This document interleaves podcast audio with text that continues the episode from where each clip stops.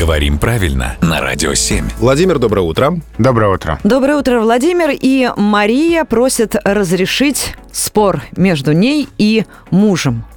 Спорим с супругом, как правильно, пополам или напополам? Я за первый вариант, пишет нам Мария, а он говорит, что второй также допустим. У меня такое ощущение, что они брачный договор составляют или там, не знаю, что-то делят уже. Как так опасно. Давайте вернем мир в семью и скажем, что права и Мария, и ее супруг не так, чтобы не прав. Потому что слово «напополам» существует, действительно, но в словарях отмечается как такое народно-разговорное.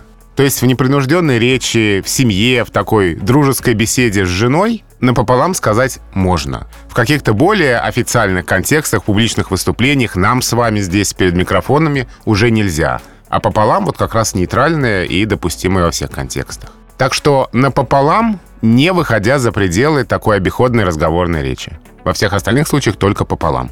Спасибо большое. Абсолютно все сообщения, которые вы отправляете Владимиру, не фильтруя, вот все как есть, передаем обязательно, разбираем здесь в эфире. Целиком и полностью.